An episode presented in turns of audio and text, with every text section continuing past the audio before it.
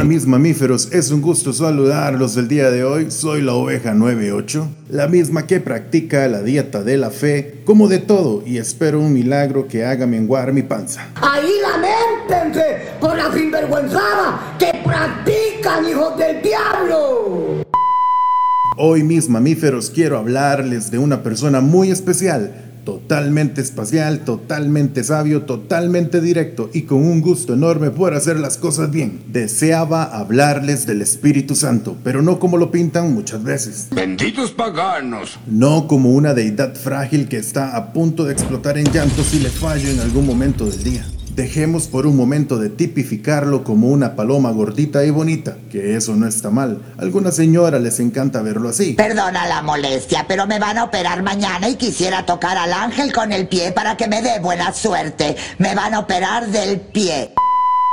Eso es súper válido, pero empecemos a verlo como el capitán de la iglesia. ¿Cuál es tu único propósito en el ejército? Hacer todo lo que usted me ordene, mi sargento. Y sí, aunque usted no lo crea, él es como todo un coronel de operaciones especiales de los viajes misioneros en el libro de los Hechos de los Apóstoles. Se lo pueden imaginar diciendo, entren a este pueblo, esperen aquí, no avancen aún, esto no lo pueden decir, esto sí. ¡Eres realmente un genio! Les soy sumamente sincero, mis mamíferos. Tomé mucho tiempo de mi vida para entender un poquito de este tema. Por un momento me sentía como un edificio donde sabía que había alguien que estaba ahí alquilando alguna habitación ahí por mis riñones. Es extraño entender que alguien está dentro de uno, ¿ok?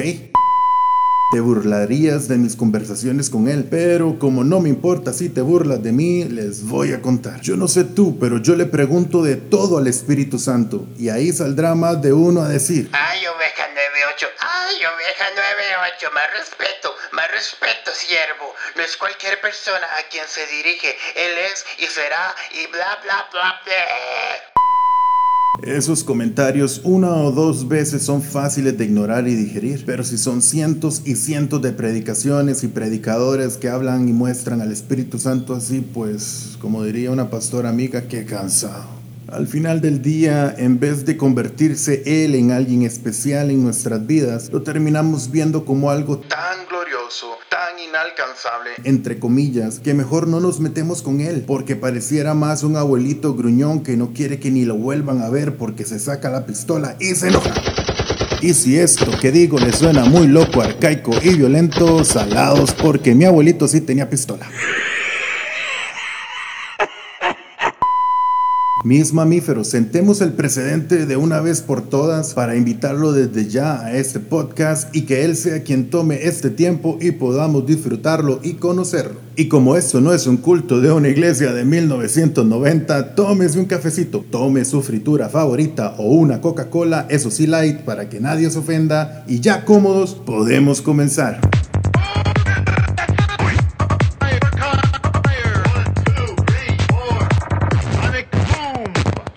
Después de aceptar a Jesús en nuestro corazón, en su mensaje de salvación sucede algo cósmico, un acontecimiento sin precedentes, más eficiente que un chasquido. ¡Tráiganme a Thanos!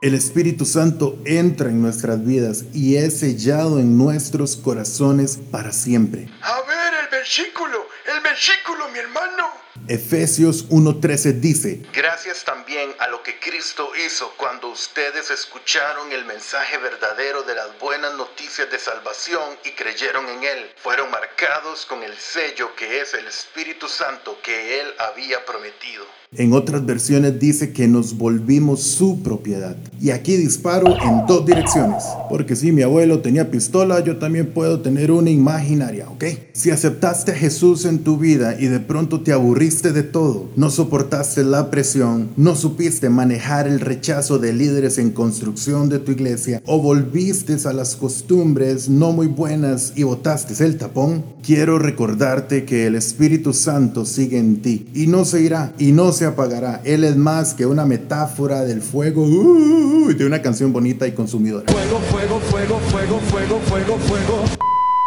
Eres de su propiedad, solo búscalo, escúchalo en sus términos y encontrarás cómo volver. Solo en este versículo, sin ningún tipo de intermediarios, sin ningún tipo de curso de seis meses, te muestra la radiografía espiritual de lo que se convirtió tu vida para Dios. Te convertiste en su casa. Les comentaba que yo le hago preguntas al Espíritu Santo, sí, así como suena desaprende y entiende que Él es real mi mamífero. Y como no me da vergüenza, voy a enumerar algunas preguntitas que le hago al Espíritu Santo. Hola, oh, oh, hola Espíritu Santo, eh, ya que entiendo que eres eh, un ser dentro de mí y conociéndome el desorden de persona que soy, orgulloso, débil, mentiroso, lleno de culpas y problemático profesional, entiendo que debe de ser difícil estar dentro mío, ¿verdad? Y con esa actuación tipo Casa de la Pradera, algo venía a mi mente que era Romanos 8:26. Asimismo, a pesar de que somos débiles, el Espíritu Santo viene en nuestra ayuda. Aunque no sabemos lo que nos conviene pedir, el Espíritu intercede por nosotros de manera misteriosa. Así que debemos de entender que el Espíritu Santo desde la pura mañana hasta que cae la noche tiene un plan perfecto a prueba de tontos que desea que vivamos. Lo que pasa es que nosotros no queremos oírlo. Ay, pero hay que ser sensible su voz, que es como un silbido apacible. No es tan fácil, siervo. Eso lleva años de práctica. Te aseguro, mi blanquita oveja, que de mí han salido silbidos apacibles y son más mi intolerancia a la lactosa.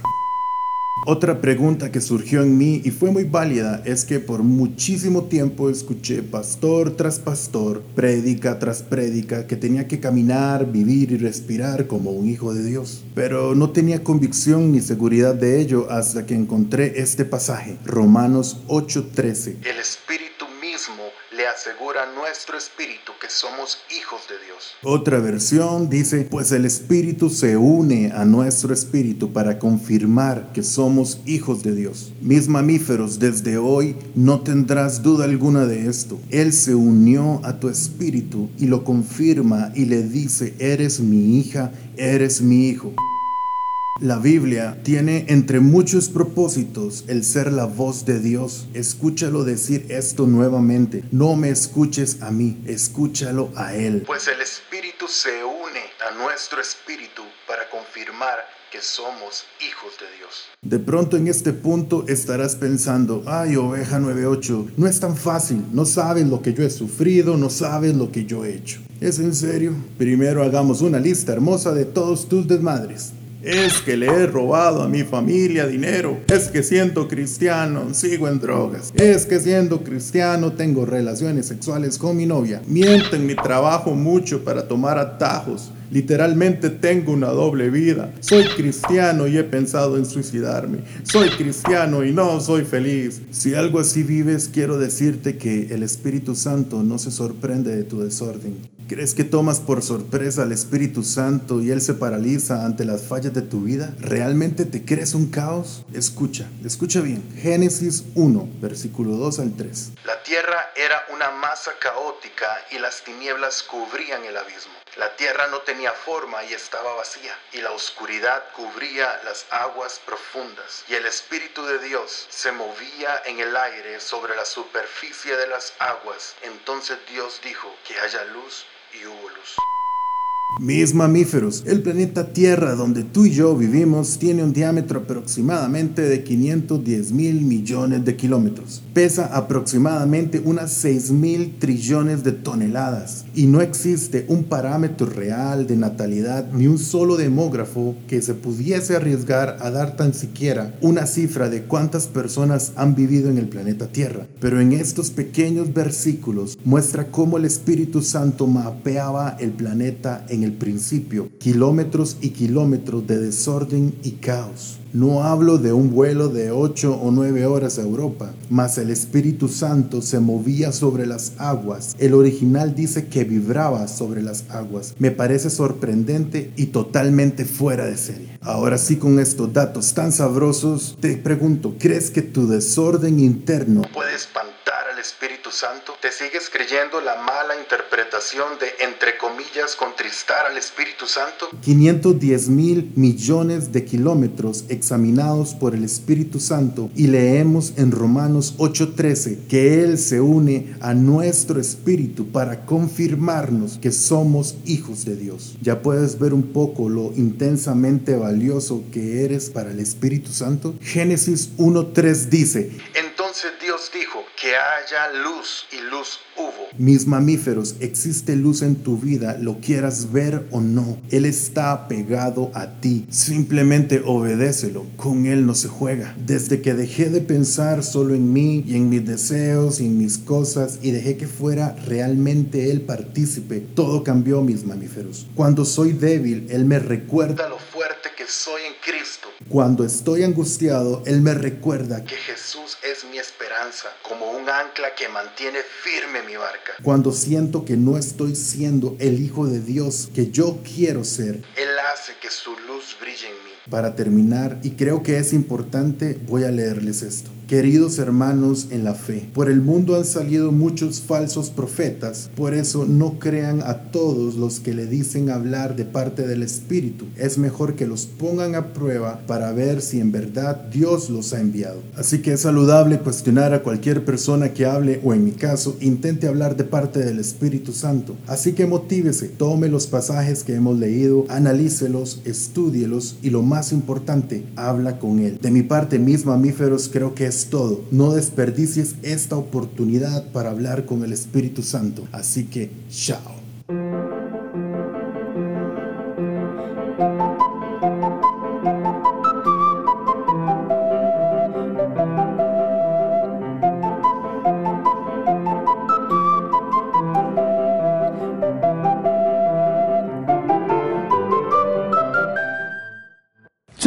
Las hamburguesas!